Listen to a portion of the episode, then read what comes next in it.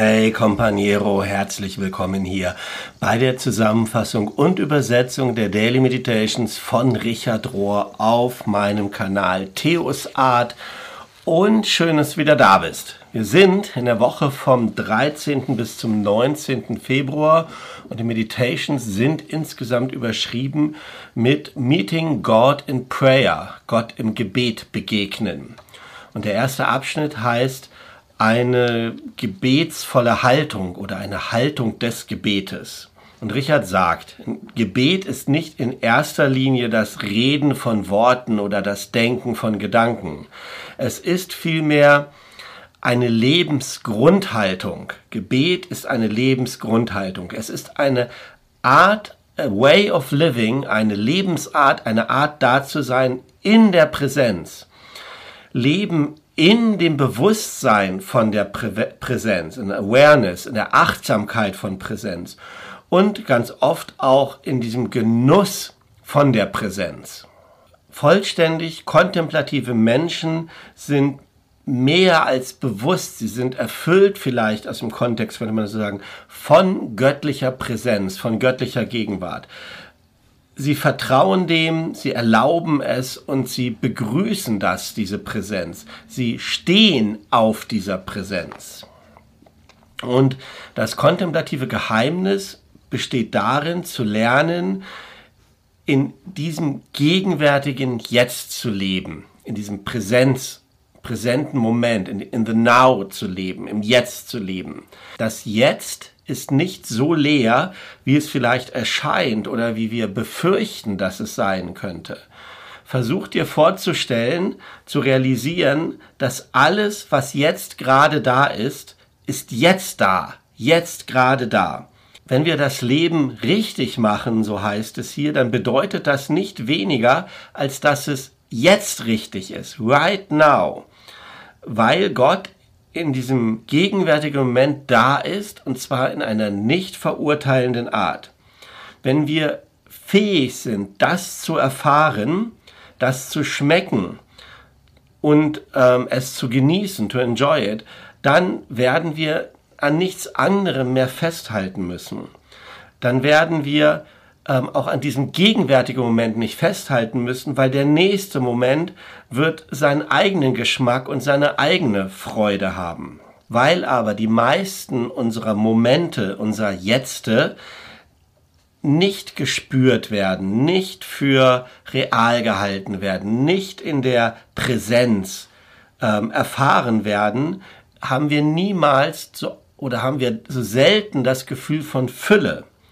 Und dann kreieren wir künstliche Fülle, so ein Gefühl von Fülle, vielleicht könnte man es fast übersetzen, von Fullness, von Fülle. Und wir wollen dann da dranbleiben, da anhaften, da festhalten an diesem Gefühl von Fülle. Aber es, es gibt nichts mehr, an dem wir festhalten müssen oder wollen, wenn wir anfangen, die Fülle dieses gegenwärtigen Moments zu erspüren, the, the, the fullness of now, von dem, was ich eben, was Richard eben gesagt hat. Und Gott ist entweder jetzt gerade Gott, jetzt, oder er ist es überhaupt gar nicht. Und die Heiligen haben das, also dieses Phänomen, diese Haltung genannt, das Sakrament des gegenwärtigen Momentes. Das Sakrament des gegenwärtigen Momentes. Für Jesus, so scheint es, war Gebet eine Art von Waiting in Love, von Warten in Liebe, von Zurückkehren zur Liebe, von Vertrauen, dieser Liebe Vertrauen, dass es der tiefste Strom, die tiefste Wahrheit von Realität ist. Und das ist der Grund, warum Gebet nicht hauptsächlich oder nicht vordergründig Worte sind.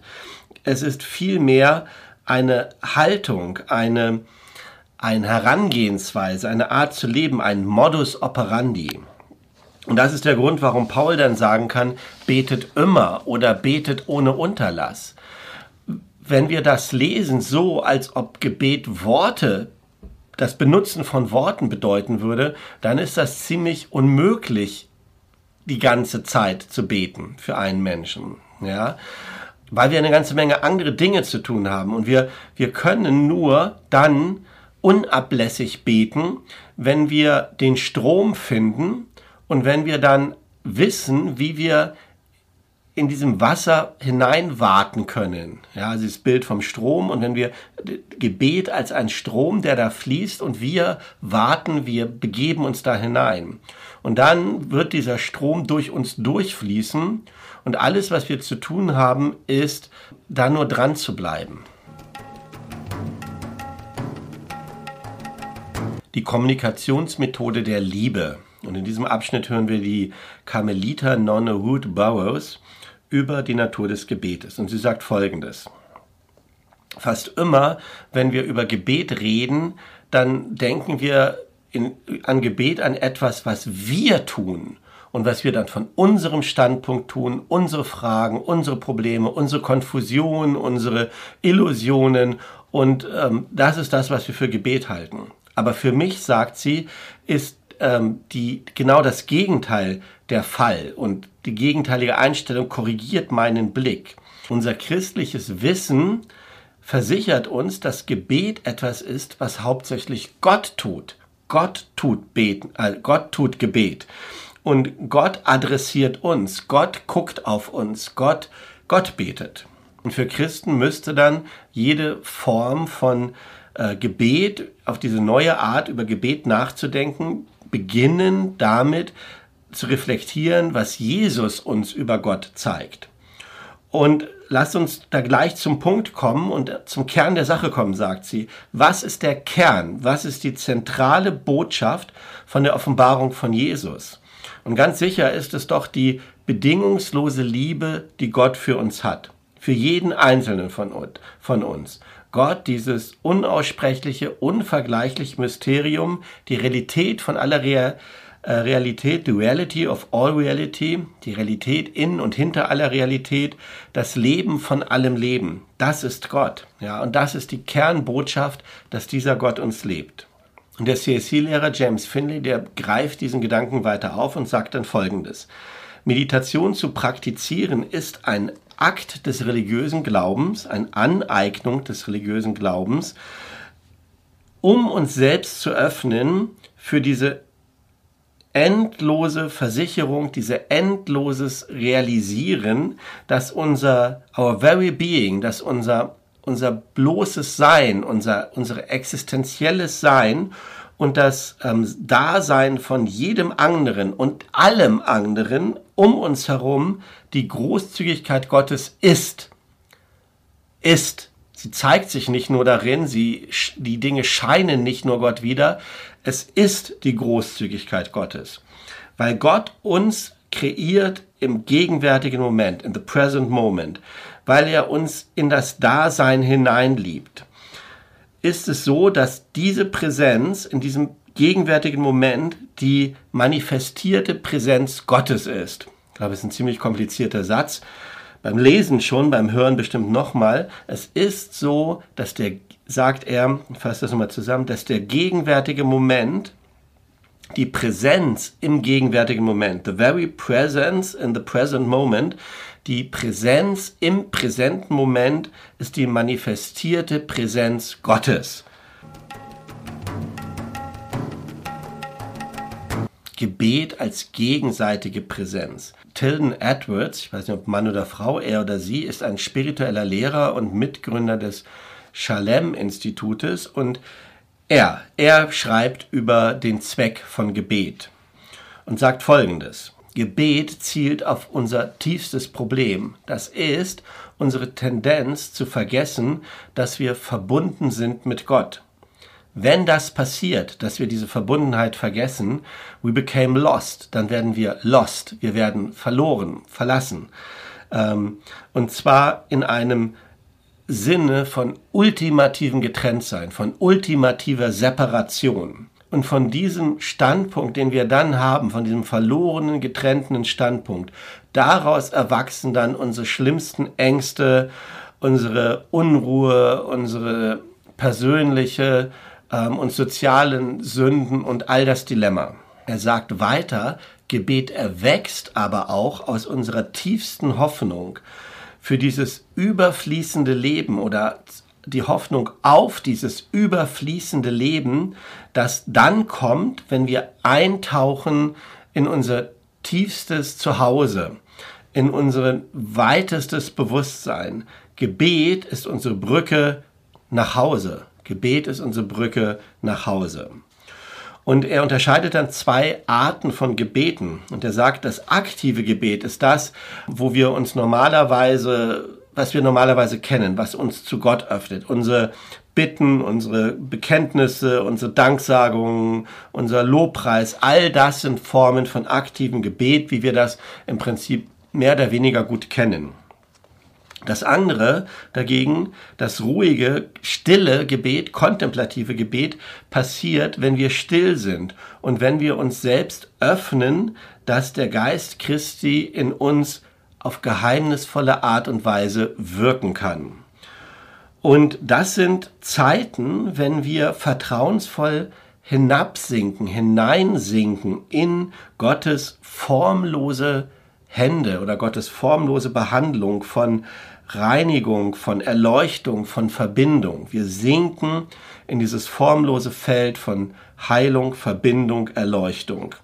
Und dann beim Hinabsinken in diese gesegnete, gnadenvolle Tiefe, die dieses Art des Gebetes bedeutet, dann gehen wir weiter, weit über hinaus, über jedes Bild von Gott und über jedes Bild oder, also Image heißt hier Bild, also über jedes Bild und Image von Gott und jedes Bild und Image vom Selbst und von unserem Selbst. Und was dann übrig bleibt von uns und von alledem ist eine gegenseitige, rohe, ursprüngliche Präsenz. Wir realisieren, dass Gott und wir selber auf wirklich buchstäbliche Art und Weise mehr sind, als wir uns vorstellen konnten, als unsere Bilder waren. Und dieses kontemplative Gebet finden wir dann in dem, was die Schriften unser Herz nennt, in unserem Herz, das Gebet des Herzens. Äh, da findet das statt. Unser tiefstes, wahres Selbst in Gott finden wir dort. Dieses Selbst, das tiefer und weiter ist als all unsere Konzepte, unsere normalen Sinne, unsere normalen Gefühlslagen, wobei die auch auf eine transformierende, transform, transformierende Art einbezogen werden. Hier im Herzen ist das Zuhause von Gott, wo, wo Gott zu Hause ist in unserem Herzen, wo wir am meisten zusammen sind mit Gott. Und ich bete, dass Gott wohnen wird, einziehen wird in euren Herzen durch den Glauben, heißt es in Epheser 3, Vers 17. Und dort im Herzen ist die Core Dimension, ist die Kerndimension, ist die wichtigste Dimension von unserem Dasein, wo wir dann realisieren, dass wir Gott beschenkte Wesen sind, dass wir eine, eine göttliche Natur haben. Und dass wir, wenn wir uns selbst dort spüren, zutiefst intim heißt es hier fast, verbunden sind mit Gott durch den Atem und dass Gott uns permanent ein- und ausatmet. Gott atmet uns ein und aus, er atmet in uns ein und aus, in unserem Herzen. An diesem placeless place, an diesem ortlosen Ort, an diesem nicht verortbaren Ort, von dem spirituellen Herzen, von unserem spirituellen Herzen, sind wir in Verbindung. We are in touch, in Verbindung bevor unsere Gedanken ankommen und jenseits von all unseren Gedanken. Und wir bringen in dieses innerste Heiligtum nur unser nacktes Vertrauen und unser nacktes Verlangen. Das ist das Gebet des Herzens.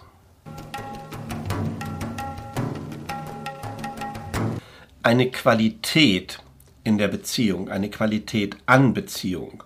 Und Richard sagt hier Folgendes.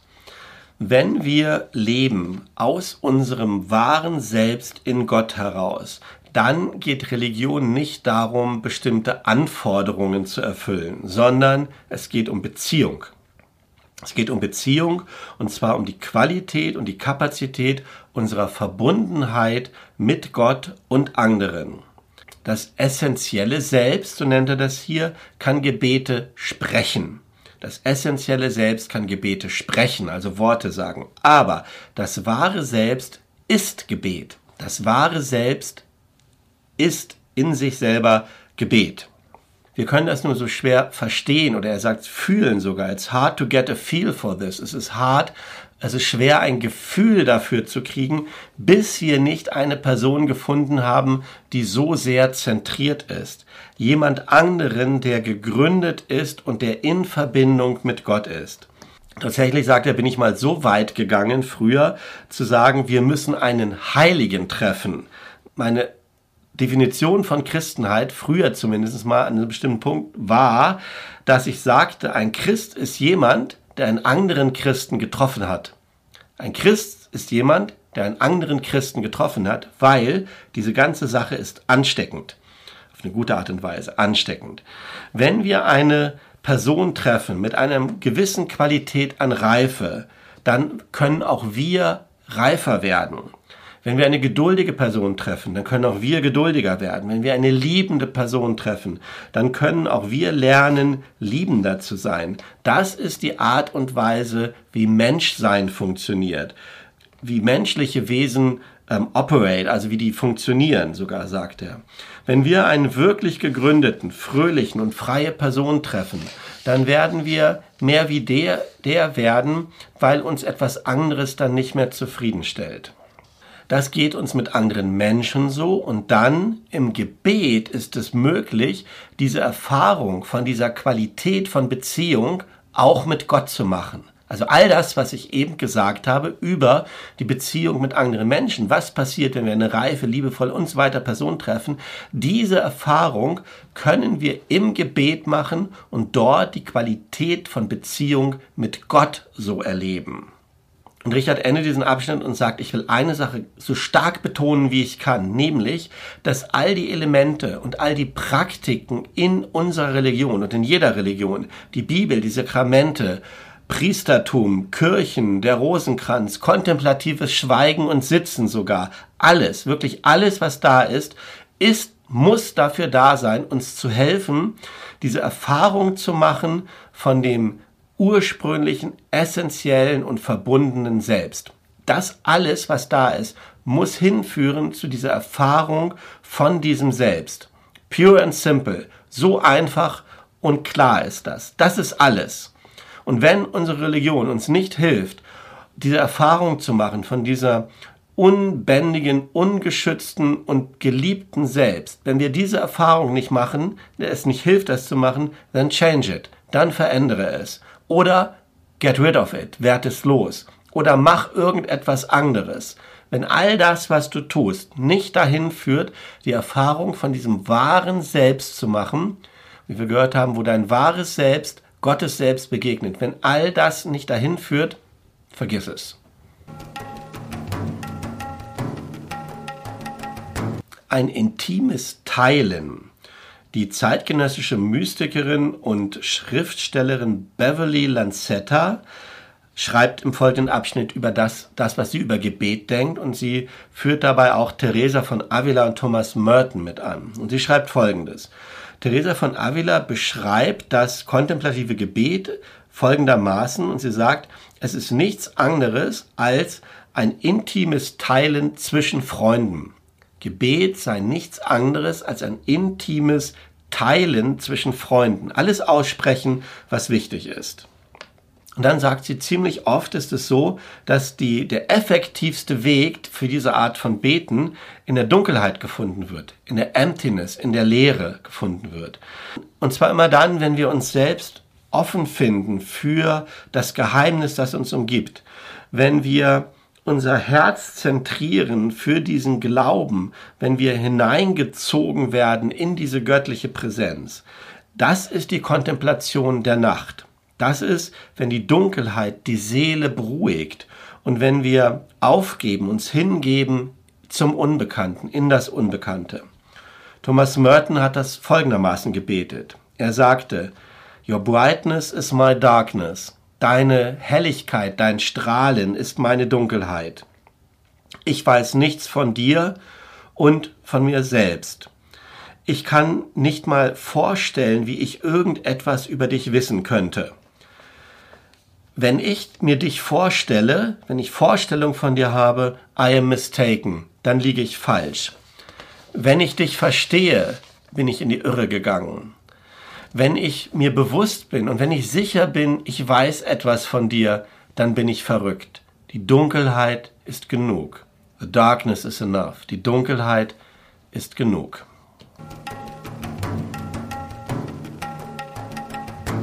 Opening to God. Öffnen für Gott, sich öffnen für Gott vielleicht. Schauen wir mal. Die franziskanische Theologin Ilia Delio sagt Folgendes. Gebet ist die Sehnsucht des menschlichen Herzens nach Gott. Gebet ist die Sehnsucht des menschlichen Herzens nach Gott. Es ist ein Schreien und eine Sehnsucht nach Beziehung mit Gott. Es geht um Gott in Communion, um in Kommunion, in Verbindung, in Verbundenheit mit Gott zu sein und Gott auch mit uns. Eine wechselseitige Geschichte. Wir sehnen uns nach Gott, weil wir geschaffen wurden durch Gott. Und dieses Verlangen, das ist zweierlei. Es ist sowohl die Quelle unserer Hoffnung, unserer Sehnsucht nach Gott, als auch etwas, dem wir zutiefst widerstehen aus irgendwelchen Gründen. Gebet ist ein Erwachen für die Tatsache oder zu der Tatsache hin, dass die Erfüllung meines Lebens in Gott liegt. Gebet ist ein Erwachen und ein Verstehen, dass die Fülle meines Lebens in Gott liegt. Gebet ist auch Gottes Verlangen, Gottes Verlangen nach mir, Gottes Bedürfnis, Gottes Verlangen in mir zu atmen. To breathe in me. Gott will in mir atmen. To be the spirit of my life, der Lebensgeist in mir zu sein und mich hineinzuziehen in die Fülle des Lebens. Das ist auch Gott hat ein Verlangen und das ist das Verlangen Gottes wenn ich bete, wenn ich atme mit Gott, dann werde ich ein Teil von Gottes Leben, von Gottes Intimität, von Gottes Verbundenheit. Gebet ist die Erkennung von diesem intimen Innewohnen Gottes in unserem Leben. Gebet ist das Erkennen von dem intimen, von dem eng verwobenen Innewohnen von Gott in unserem Leben, von dem einen oder der einen, der glaub, glaubend bleibt, glaubensstark bleibt, der in uns oder die in uns glaubt, an die Liebe und in der Liebe glaubt, sogar wenn die ganze Welt um uns herum zu zerfallen scheint. So, ihr Lieben, das waren die Meditations dieser Woche und ich will gerade den letzten Satz nochmal aufgreifen. Die Welt in dieser Woche verändert sich, hat sich verändert. Ähm, wir lesen es in den Zeitungen, wir hören das, wir kennen vielleicht Leute von diesem Krieg in der Ukraine und es scheint so, als ob da viel zerfällt von unseren alten Vorstellungen, von unseren Annahmen. Und ich hoffe, dass die Meditations dich auch dort tröstet und trifft und dir Gutes tut,